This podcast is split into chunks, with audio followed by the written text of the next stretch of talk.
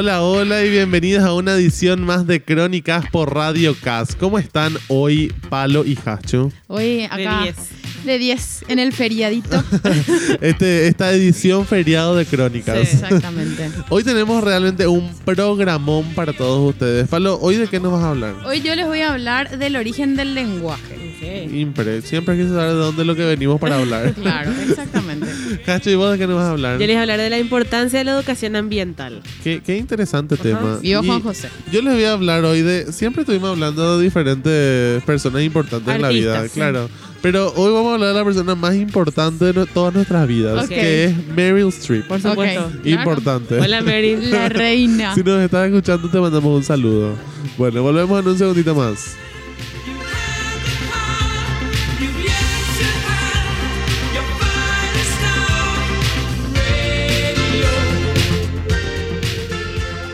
Bueno, estamos haciendo este programa desde la Radio CAS, cumpliendo todos los protocolos de sanidad del Ministerio de Salud para evitar la propagación del coronavirus. Así que estamos acá súper cuidaditos. Con tapaboca. Con todo. Alcohol en gel. bueno, Pablo, contanos de tu tema. A ver, hoy les voy a hablar de un tema un poco difícil, que es el origen del lenguaje, ¿verdad? Cómo el ser humano comienza a hablar. Muchos de nosotros eh, nos alguna vez nos hemos parado a pensar en cómo empezaron a hablar nuestros antepasados, ¿verdad? claro. Em, si hay una diferencia del resto de los animales, es el lenguaje, ¿verdad? Nosotros tenemos léxicos para comunicarnos. Nosotros, gracias a eso, estamos hoy acá en haciendo un podcast. Gracias al lenguaje, gracias a eso sucedieron 500 millones de Gracias a la gente que nos escucha puede entender lo que estamos diciendo. Exactamente. ¿Hablaremos del origen del lenguaje? Sí. Pero si buscan respuestas concretas, mejor pregunten a un experto en esoterismo. Ay, me encanta. Científicamente solamente hay teorías del origen del lenguaje, no se sabe en ah. realidad de dónde vino. Hay unas teorías, pero nada, está, nada está escrito porque claramente la historia empezó a escribirse mucho después del, origen de la lengua, entonces es imposible saber, literalmente imposible. A ver, no podemos dar una fecha exacta del origen, pero algunos, algunos de los datos más importantes para poder pensar sobre ellos son los siguientes. Hace 400.000 años, el Homo erectus ya había desarrollado las áreas cerebrales de la broca y de Wernicke, áreas del cráneo, relacionadas con la producción y la comprensión del lenguaje respectivamente. Aunque puede ser que las utilizase para otras funciones, no necesariamente para comunicarse. Okay.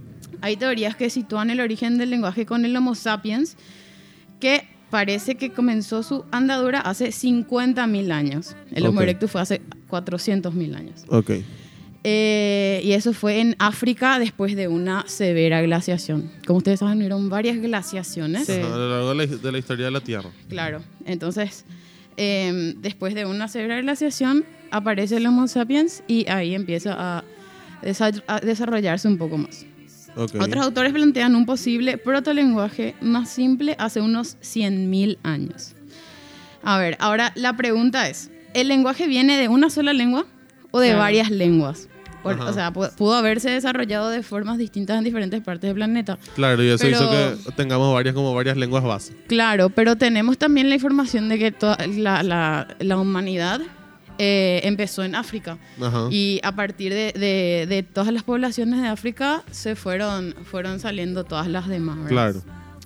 Y viene de la teoría también de que antes toda la Tierra era como que... Claro, estaba el Pangea, que era el, el supercontinente. Exactamente.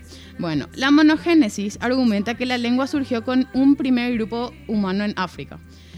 Eh, sostiene que hubo una sola lengua original que se fue fragmentando en diferentes lenguajes más tarde. Y la filogénesis sitúa el inicio del lenguaje más allá del origen del Homo sapiens. Según esta teoría, la lengua surge después del ser humano y surgen diferentes lenguas en diferentes núcleos alrededor del planeta. Ok. Entonces, surge una pregunta. ¿El humano empieza a decir palabras sueltas o dice bloques de sonidos que después se van separando. Muy interesante eso porque vos podés agarrar y, eh, no sé, pues fuego, agua, pero capaz está, está la teoría de que hubo una, como que una oración que expresaba algo y a, par- a partir de eso fueron fragmentados. Claro, o sea que decían algo parecido a fuego, que eso significaba fuego y eso como que fue evolucionando lentamente Claro. hasta volverse lo que hoy O capaz la ni palabra. siquiera decían fuego, decían se está quemando algo, entonces de ahí dedujeron que bueno, esto va entonces ahora a ser fuego. Claro. Es Como más o menos como españolizamos algunas palabras en inglés, tipo stalkear. Exactamente, exactamente. Pero también cómo, cómo nació la escritura, ¿verdad? O sea, tipo, todo nació de los, je- los jeroglíficos, estaban todos así como que se fueron adaptando, adaptando, adaptando hasta tener la A del día de hoy, por ejemplo. Exactamente. Eso ya, eso ya fue al, al pasar eso al, papel, ¿verdad? Claro, claro. Eh, O a la bueno. piedra en el caso de los Eh, claro, exactamente. Em, a ver, nos imaginamos que nuestros ancestros empezaron a hablar con palabras sueltas, como fuego, agua, por ejemplo. Pero no todas las teorías dicen esto. Solemos identificar la ontogenia, que es el desarrollo del niño, con la filogenia, que es el desarrollo de la especie. Mm, estaba Como pensando los, eso. claro, como los niños comienzan a hablar usando palabras simples, con un referente claro, creemos que los primeros humanos hicieron lo mismo. Wow, qué loco. O sea, imaginarse que la humanidad, tipo, en general fue metafóricamente un bebé en algún momento. Claro, Pasa exactamente. que, o sea, tenés que, tenés que pensar también, o sea, no había cuántas cosas lo que podrían nombrar. Claro. Además de eh, fu- fuego. Fuego, Claro. Comida. agua. cielo, eh, tierra. hambre, no sé, eh, claro, o sea, había como, no sé, 10 cosas que podrían nombrar que necesitaban nombrar y, y eso se repetía a la otra gente, entonces yo, yo te decía fuego, ya me entendía, Claro. menos, y Porque- nos quedó nomás así. Porque también tenemos que pensar que todas las películas que hablan de los humanos prehistóricos, tipo, plantean eso. O sea, si vos ves los Groots, por ejemplo, ¿verdad? Son, todos hablan así como que extraño, ¿verdad? Sí. Tipo, con palabras nomás. Exactamente. Y también que, bueno, el resto de los animales también tienen, tienen formas de comunicarse que nosotros no comprendemos, ¿verdad? O sea, ellos, o sea, nosotros entendemos después de interactuar. O sea, si te pones a, a verles a ellos sin tener ningún tipo de prejuicio de cómo fueron criados o de dónde provienen, ellos gruñen, ladran Sí. los perros, ¿entendés? O sea, tienen también su, su lenguaje. Nosotros nomás como que fuimos, pudimos, por la forma de nuestro cráneo, de nuestra Ajá. cabeza, de nuestro cerebro, ¿verdad? Pudimos Cómo se fue trasladar eso. Claro. pero así como nosotros no le entendemos a ellos, ellos no nos entienden a nosotros, entienden como que palabras sueltas capaz que vos le vas entrenando, Sí, ¿verdad? Exactamente. Y, hasta- y de repente también vos te das cuenta si tu perro está ladrando porque tiene hambre, porque tiene sueño, porque está enojado nomás. O sea, como que vas entendiendo también conceptos generales nomás de cómo él se está comunicando. Exacto, pero al final todo esto es una incógnita. Claro. Son Sí, sí. hipótesis. No, no, no, no sabemos y creo que no vamos a saber nunca. No. A menos Estamos que, muy lejos de a saber, menos por lo que menos. viajemos al pasado Sí. y entendamos, ¿verdad? Yo sigo diciendo que vamos a lograr el viaje en el tiempo. Sí, yo también estoy muy Y segura. que, y que mi yo del futuro está escondido en algún lugar acá, evitando que yo haga cagada. Yo espero, me, me gusta tener, me gustaría tener esa, esa mentalidad también. Bueno, voy a pensar desde hoy. bueno, así nos vamos con esta incógnita para que averigüen un poco más de dónde, de dónde viene el lenguaje, porque es súper interesante realmente, un tema, un tema muy extraño que si te pones a pensar decís, wow, hasta dónde hemos llegado. Bueno, y nos vamos con este tema de Jorge Drexler, se llama Quimera. Te salgo a buscar, quimera, mariposa de papel. Te pienso seguir buscando la vida entera.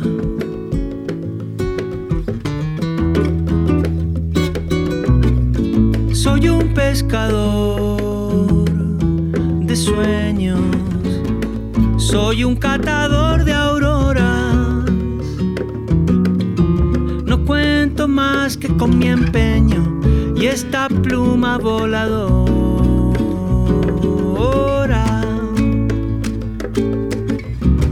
La vida cantando nubes. Bueno, les voy a hablar de la importancia de la educación ambiental, un tema súper importante, tan Y súper presente, actual, claro. tan presente. Empecemos Estamos- a hablar nomás. Sí, porque estamos en la línea roja, estamos en Inforcom con el planeta, más o menos, por Exactamente. favor. Bueno, la educación ambiental aumenta la concienciación y el conocimiento de los ciudadanos sobre las temáticas o problemáticas ambientales. Esto le brinda a las personas las herramientas necesarias para tomar decisiones informadas. Es importante resaltar la palabra informada, Claro. porque, la- porque cuántas decisiones y cuántas opiniones ignorantes rondan es justamente este tema del cambio climático, el calentamiento global Y la importancia... Gente que no cree. Claro. Y la, la- la importancia de la educación ambiental.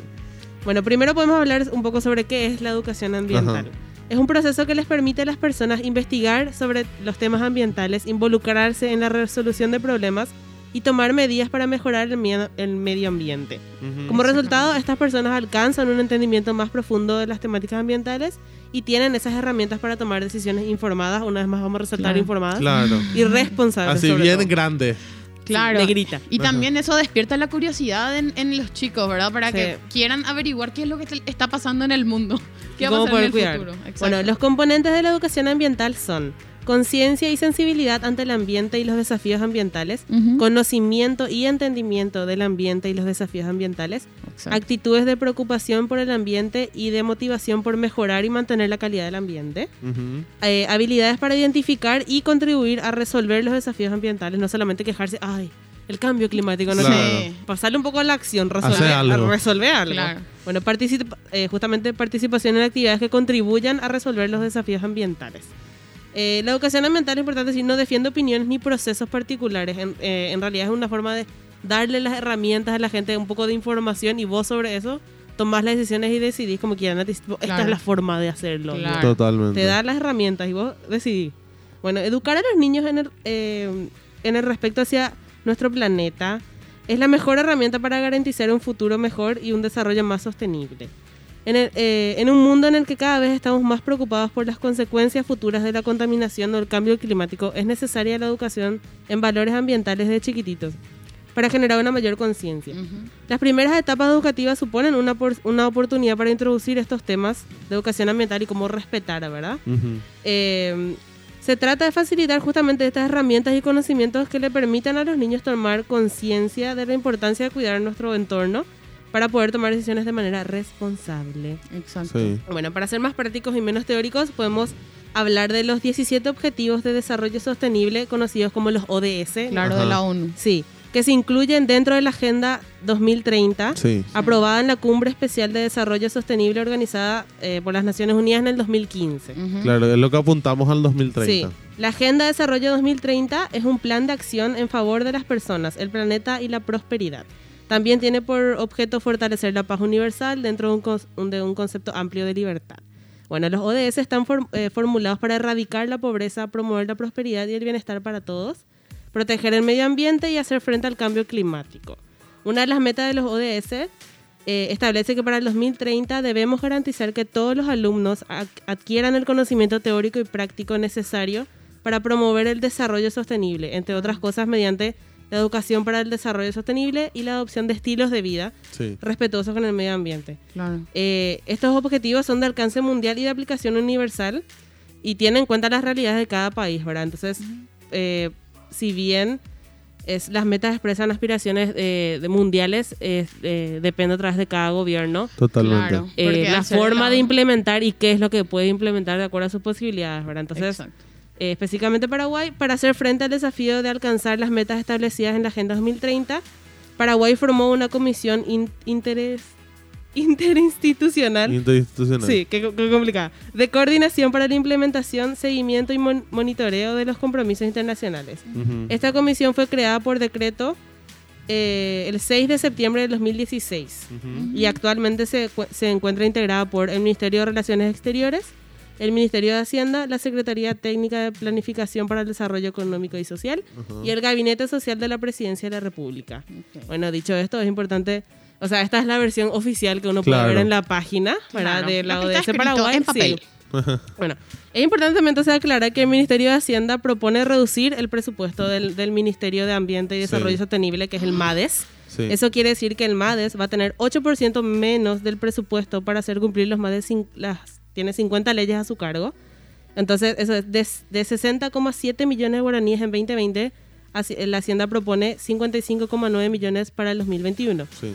Eso significa que el Estado invierte poco más de un dólar por paraguayo para cuidar el medio ambiente. No Es estoy, Es estoy absolutamente nada, es un chiste. No, chicos. Estoy pero, pero, o sea, vamos al, al punto y qué, qué raro que este programa se volvió político de repente. Sí. pero, pero vamos al punto de, de lo que pasó hace poco, ¿verdad? O sea, estábamos yendo, todos aplaudimos la decisión de se erradican las bolsas de plástico en los super y en todos los, Sí, claro. los servicios, ¿verdad? Kind of. Y, o sea, o Sí, no, ponele, deja de usar pajita. No, no, no, no, no. De que salió, o sea, se dijo primero, no, saben que tienen todos un mes y basta, nunca más usamos bolsas de plástico. Y a los dos días después dijeron, no, saben que vamos a esperar nomás al 2021 para dejar de usar la Exacto. bolsa de plástico. Y antes cuando, o sea, antes de que se haya dicho así en voz alta todo eso, bueno, ahora te vamos a cobrar 100 por cada bolsita Claro, extra también. que uses. Entonces, y, y- o sea, al final no, no es nada eso. No. Claro. No, pero pasa también, o sea, más allá de las bolsas de plástico, ¿verdad? Eh, muchas personas, o sea, justo vi un video la otra vez al, al respecto, donde, donde decía, tampoco la solución es comprar una bolsa de súper que sea de plástico otra vez Claro. para usar, ¿entendés? Es Sino erradicar buscar, buscar bolsas de tela o de algún otro tipo de, de material, porque ¿qué pasa? Esas bolsas tipo reutilizables que le ponen entre comillas, ¿verdad? Claro. Igual son de plástico Claro. y aparte normalmente están hechos a baja calidad, lo que hace que se rompa y al final termines usando Sí. una o dos veces nomás. comprar otra. Pero vos sabés que, por ejemplo, hay una farmacia que yo conozco que está usando eh, bolsas de plástico, pero hechas con, o sea, no es plástico, es una como que una fibra de mandioca. Sí, que después, Ujú. después que tipo es se deshace, biodegradable. después se es deshace. biodegradable, ¿entendés? Y es, Sí. se siente igual al plástico, no, no cambia tanto tu vida, ¿entendés? De última, si es Sí. que demasiado te gusta usar la bolsa de plástico. Pero bueno, esa es una de las cosas. Después, Claro. todo lo que hacemos, la cantidad de tiempo que nosotros pasamos, qué sé yo, bañándonos, al estirar la Sí. cadena, la cantidad de agua que... O al lavarnos las manos. Ahora que está, o sea, no digo que esté mal lavarse las manos, ¿verdad? Pero Claro. obviamente, pero tipo, te podés enjuagar con la canilla cerrada. Claro. ¿Entendés? O sea, Claro. Enjabonar. Enjabonar. claro. Y eh, después- Eso, perdón. claro, y después te enjuagas. Claro. Pero también hay muchas más cosas. Por ejemplo, la- las, a ver, las marcas que son demasiado industrializadas, ¿verdad? Por ejemplo, no sé si decir marcas, ¿verdad? Pero no, no decimos marcas no, en este programa. no decimos porque- marcas, pero famosas marcas que, que, que son de afuera, ¿verdad? Que traen ropas que están hechas, el- el fa- la famosa moda rápida, ¿verdad? Que es la, la- la industria de la moda, de la tela, la, la industria textil en general, contamina tanta agua, es la más contaminante Sí. de todas las industrias básicamente también. La, la- la agricultura, la ganadería, es como que todo lo que nosotros consumimos al- en, en el día a día es contaminante. Entonces podemos nosotros elegir en qué, en qué nosotros vamos a gastar. En vez de comprar una ropa más barata, ponele, pero que es de, de moda rápida, tratar de comprar de un productor local. Claro, una no, pero aparte que, no, que no contamine tanto. Claro, ¿entendés? también hay, hay empresas, por ejemplo, que obviamente no es fácil hacer el gasto, o sea, tipo la, la contaminación cero, ¿verdad? Pero hay muchas empresas que están Hay muchas que se puede comprometidas reducir, con... ¿verdad? No, Sí. que están comprometidas con hacer que su, creo que se llama marca de carbono, creo que es lo que se llama, Sí. Ajá. tipo que sea cero. Por ejemplo, justo, justo la otra vez estaba yo viendo el, lo que era el lanzamiento de, del- del- de, los, de los nuevos de Apple, ¿verdad? Ajá. Y ellos estaban diciendo que ellos están apuntando para el 2030 ser una, una empresa verde. O sea, tipo que no... Yo creo que no llegamos al 2030, chicos. No, claro, Este pero- paso. Yo, pero- eso le quería hablar un poco, tipo, Sí, es sí, un, sí. un dato curioso barra alarmante, ¿verdad? Que el sábado 19 de septiembre, no sé si vieron, eh, Sí. en Nueva York aparece un reloj. En, en Nueva York hay un reloj fuera eh, digital gigante que marca la hora, obvio, ¿verdad? Porque el reloj. Obvio. Claro, bueno, bien. pero este reloj empezó a una cuenta regresiva, ¿verdad? Y la gente dice, ¿qué está pasando? Lo que sí, antes de empezar la cuenta regresiva tenía el mensaje que decía, la Tierra tiene una fecha límite. Y después em- eh, colocaron los números tipo 7, 103, 15, 40, 07. Ah, sí, eso Bueno, vi en y- Instagram también. no Sí, sé. y este Mm. tipo, eh, The New York Times eh, contó que los números mostraban los días, los años, días, horas, minutos y segundos que le quedan al planeta debido al Antes cambio de que sea climático antes que sea irreversible. O sea, eh, todo esto está basado, eh, es, un- es una exposición de arte, ¿verdad? Ujú. Ellos basaron eh, el testimonio, eh, la iniciativa se basó en los cálculos del Instituto de Investigación sobre el Cambio Climático en Berlín, Alemania. Entonces está basado en un- Ajá, una en un investigación estudio. científica. Entonces son siete años lo que queda antes de Claro. que sea irreversible y nadie te pide que, no sé, ahora mismo canceles Ande y pongas paneles solares en tu casa y en tu, Claro. y en tu Claro, oficina, pero de a poco. Apaga Claro, el aire cuando por te eso. levantas, ¿entendés? Sí. No sé, mínimo. Entonces hablamos de eso de las bolsas de tela, hablamos de, no sé, aprovechemos que hace calor y bañate con el agua fría y en cinco minutos estás. No hace falta estar horas bajo el O agua sea, fría. y pasa también que mucha gente piensa que, que ese pequeño acto que vos haces no da impacto, ¿verdad? Pero, pero claro que sí. O sea, el colegio, por ejemplo, el año pasado que eliminó los vasitos de plástico. Sí. O sea, capaz Era, en era, tu re, casa. era re triste ver, tipo, Sí. todos los basureros del colegio estaban- había montañas y montañas de Sí. vasitos Que de se plástico. caían hasta el piso No, era y que era terrible. un no. desastre. Y enseguida, enseguida se, adaptó, se, se adaptó todo el mundo. Cada uno trajo su termito y ya Sí. está. Se canceló. Lo único que se tuvo que hacer es dejar de poner el vasito ahí. Y ya está. Claro, o sea, eh, y fue algo que vos decías, wow, qué loco, cómo me voy a tener que acostumbrar, ¿verdad?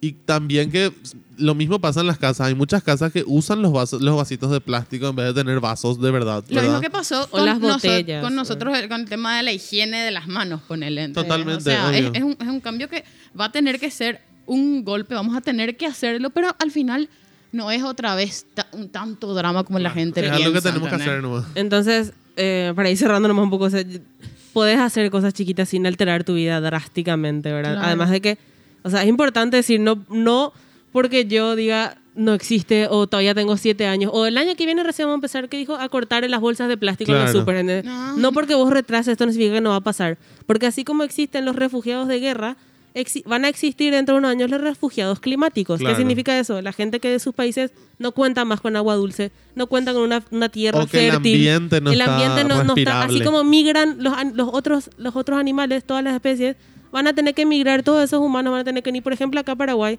donde tenemos el acuífero guaraní, que es uno de los reservorios más grandes de agua dulce. Pero Que está hablando que nos estamos quedando sin agua. Pero Entonces- que estamos también quedándonos sin aire puro. Bueno, claro, pero existe el agua dulce acá, entonces Claro. van a venir y vamos a colapsar. Claro. Vamos a estar Sí. sobrepoblados en este país. si ya somos lo- ya estamos lo No, colapsados Dios mío, ahora. ¿te imaginas te imaginas los baches? Claro, imagínate con esos refugiados climáticos que en serio van a tener que salir ahí porque si no se van a morir en su, en su país. Entonces, Ay, Dios mío, qué me estresa muchísimo. Bueno, Bueno, espera, pueden seguirle a Huella Ecológica Paraguay, Ser Sano Paraguay y EPCO Paraguay en Instagram para ver cómo trabajan ellos y las herramientas que dan y sirven para vivir de manera sustentable. Tiene algo que llama ecoladrillos. Es súper interesante. Estamos haciendo en casa. Es divertido, fácil, sencillo. Se puede hacer en casa Con los las botellas. Con los niños se Me puede hacer. encanta. Súper fácil. Y es Con las una, botellas y los niños. Y es un...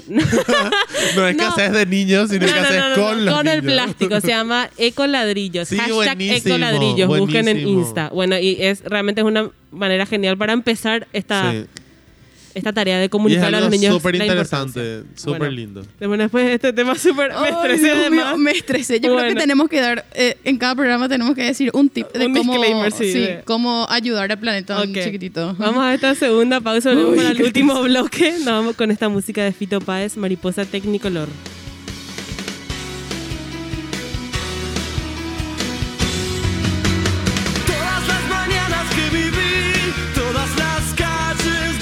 El encantamiento de un amor, el sacrificio de mis madres,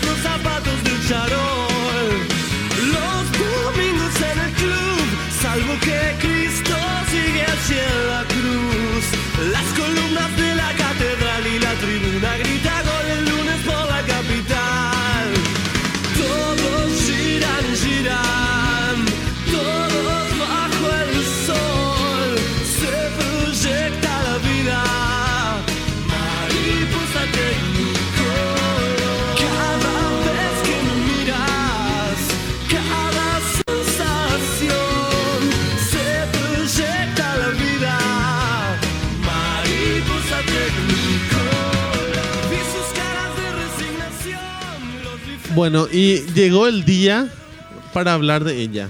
de Sí. ella. Creo que creo Nuestra que reina. creo que todos estábamos esperando el día para Sí. Ya, que, ya- que ya llegó. me parecía extraño que no hablemos de Sí, ella. sí, o sea, eh, eh, postergamos mucho este Sí. día. Claro, lo bueno se hace esperar. Claro. Se me ocurre otra persona igual acá en mi casa. Tengo la segunda reina Bueno. con la que hay que hablar después otro La día. segunda, Sí. bueno, está bien.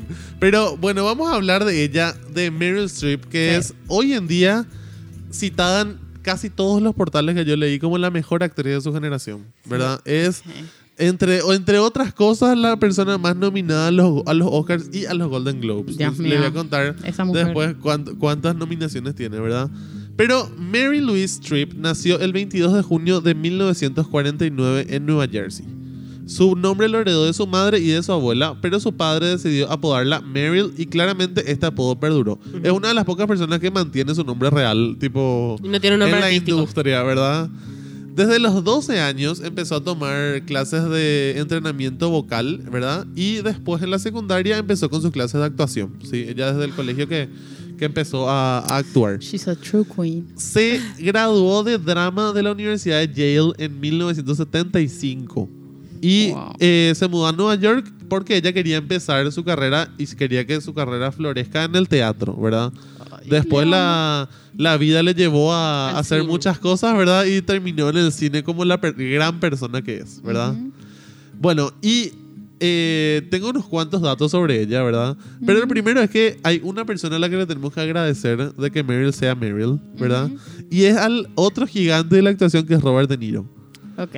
Porque el, cuando Robert De Niro hizo Taxi Driver en el 76, dice que Meryl vio la película y dijo, ese es el tipo de actriz que quiero ser.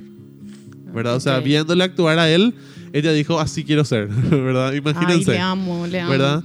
Y después, eh, justamente Robert De Niro le, le, o sea, le pidió a Meryl, ¿verdad? Después de haberle visto en una película, que haga el, el papel de su novia en The Deer Hunter, que fue la primera nominación a los, a los Oscars de, Wow. de Meryl, ¿verdad?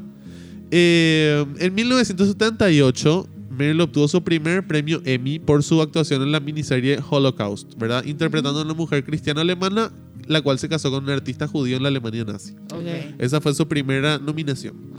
Y yo no sé si ustedes saben, pero Meryl tiene un, uno de sus talentos naturales, ¿verdad? O sea, no sé si, en realidad no sé si es natural o, o está súper trabajado, ¿verdad? Adquirido. Puede ser Pero los dos. las dos cosas, ¿verdad? Pero ella tiene mucha facilidad para los, para los acentos y Sí. los idiomas, ¿verdad?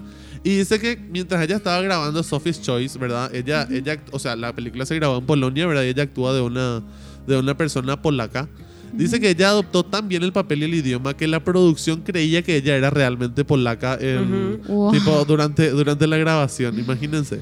Realmente ¿verdad? si uno ve todas las pelis, ¿y por qué no? Para. Ajá. Eh, si entendés, o sea, si tenés el oído para los acentos, te das cuenta, en ninguna de sus pelis ella repite un acento. No, es Wow. impresionante. en ninguna. Y de todas las pelis que hizo, O imagínense sea, las inmensas. empezando con, con el diablo vista la moda, ¿verdad? Sí. O sea, Ay, Dios Pero mío. no solamente acento en sentido, por ejemplo, que es una Claro, polaca, sino claro. en acento así de, Acento de de- personaje. O sea, yo no hablo Exacto. igual que ustedes dos, Claro. ¿entendés? Y hablamos el mismo idioma, vivimos en el mismo lugar. Lo mismo que por eso te digo, o sea, ella era ahí americana en- en- y no, no parece ni uno de sus Sí. otros personajes. O sea, es literalmente un. ¿Cómo se llama? Un. No, pero Camaleón. No, es como un camaleón, exactamente. Se disfraza de sus personajes, me Sí. encanta. Bueno, otro dato importante, ¿verdad? Que dice que durante la película que le dio su primer Oscar, que fue Kramer vs. Kramer del 79, Ujú. ella tiene un, un monólogo en la sala de la corte, ¿verdad? Y, y dice que ella lee el guion, ¿verdad? Y dice que, o sea, dijo esto, ¿verdad? No creo que sea el discurso de una mujer, creo que es el discurso de un hombre tratando de escribir lo que podría decir una mujer. Entonces Ah, ella... lo que dijo ella en la peli. Lo que dijo ella en la peli. Entonces ella se puso a escribir lo que iba a decir en la el peli. guion. tipo se puso a cambiar el guion y eso fue una de las mejores escenas de la película, ¿verdad? Y fue la primera película que obviamente le dio le dio el Oscar. Lo que es el trabajo del actor, ¿verdad? Exactamente, ¿verdad? Impresionante. Y la importancia que hay de Como ella las mujeres crear- escritoras para escribir a eh, personajes de mujeres. Exactamente. Total. Bueno, y atiendan esto porque esta, esta parte es simpática. Porque dice que ella, o sea, ella se, se graduó de Vassar College en el 71, ¿verdad? Y quería entrar a la escuela de leyes, ¿verdad? O sea, ella originalmente quería ser abogada. Ay, la amamos. Pero se quedó dormida en el examen de admisión, el día del examen de admisión. Y no rindió. Entonces, después, Esa fue su Meryl del Claro, futuro. Exacto. Le apagó la alarma. Entonces, ¿qué hizo? Después, o sea, tipo, no volvió a postular y entró a Yale School of Drama. Y bueno, y el Ujú. resto ya, ya es eh, lo que Ah. pasó. ¿Verdad? Girl. Bueno, en el 77 ella obtuvo su primer papel en una película, ¿verdad? Eh, que se llamaba Julia, ¿verdad?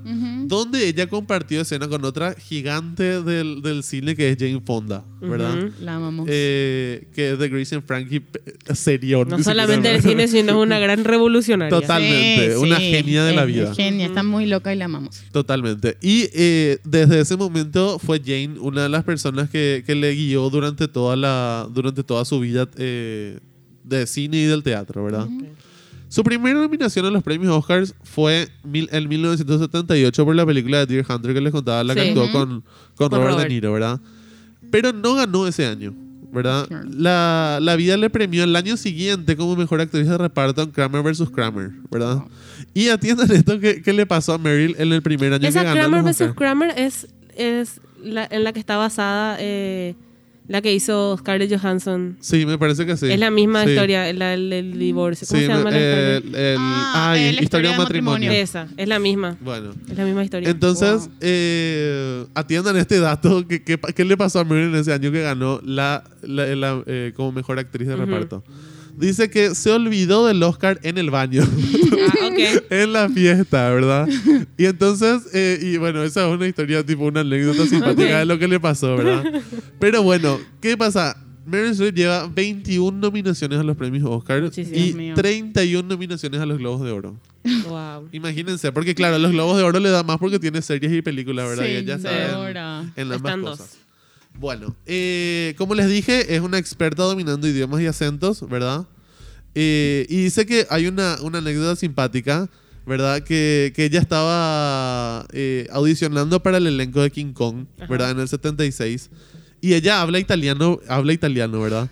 Y dice que el director de, Obvio, de, la, de la película, Políglota. el director de la película era italiano Ajá. Y le dice a su, creo que fue a su asistente o algo así en italiano, le dice que, que ella era muy fea para el papel. ¿verdad? Pensando que ella no entendía, ¿verdad? Para Y ser el papel principal de la chica ahí. Claro. Entonces, ¿y qué pasa? Dice que ella le dijo, que, que tipo, le escuchó eso, ¿verdad? Y le dijo, gracias, me voy. Sí. Es ¿Verdad? que, qué loco hacer eso en esa época en Hollywood. O Totalmente. sea, no. Totalmente. Qué fuerte. Bueno, y lo último, ¿verdad? Que les, que les quiero contar es una, una Bueno, pero el anécdota. mejor- el- la mejor forma, la mejor venganza es el éxito. Totalmente. Así que- Exactamente. Y ella lo demostró. Y ahora cuenta, yo contaría con nombre y apellido el- el, del Totalmente. señor, es el Sí. director italiano. Bueno, pero también tiene un lado solidario porque les cuento que en el 2011 Meryl Streep hizo una película súper recomendada que se llama La Dama de Hierro, ¿verdad? Ah, que es sí. justamente la, la historia de Margaret Margaret, Thatcher. Thatcher. ¿verdad? Que es la que va a estar en The Crown ahora en la temporada 4, PSA. ¿verdad? Obvio, ¿verdad? Y ella donó todo su sueldo de la película al Museo de la Historia de la Mujer. Wow. ¿Y qué hizo el verdad. mundo? Claro, ¿qué hizo el, el destino en ese año? Le, Le- regaló su tercer Oscar después de hacer esa, esa donación. Pero bueno, entonces esto es un poco de lo que es Meryl Streep, ¿verdad? Ay, la Pueden verle en todos tipos de películas. Sí. Sí. Su- Todos, todos los géneros. Su Todo. último trabajo que, que vi que me encantó fue su participación en Big Little, Little Ay, Lies. sí, buenísimo. Es una Dios serie súper una recomendada. serie recomendadísima con, con esta... ¿Cómo era que se llama? Esta Reese Witherspoon. Hay un montón de actrices, Nicole actorazas, Kidman, sí. Dios mío. Sí, no, Y le, espectacular. le odias a la Meryl, ¿entendés? Le, le detestas tanto al personaje. Y pasa, pero pasa también que Meryl es una de esas, o sea, hay, hay personas, ¿verdad? Que vos le encasillas dentro de un papel y, y le odias nomás ya a la persona, pero porque le odias al personaje, ¿verdad?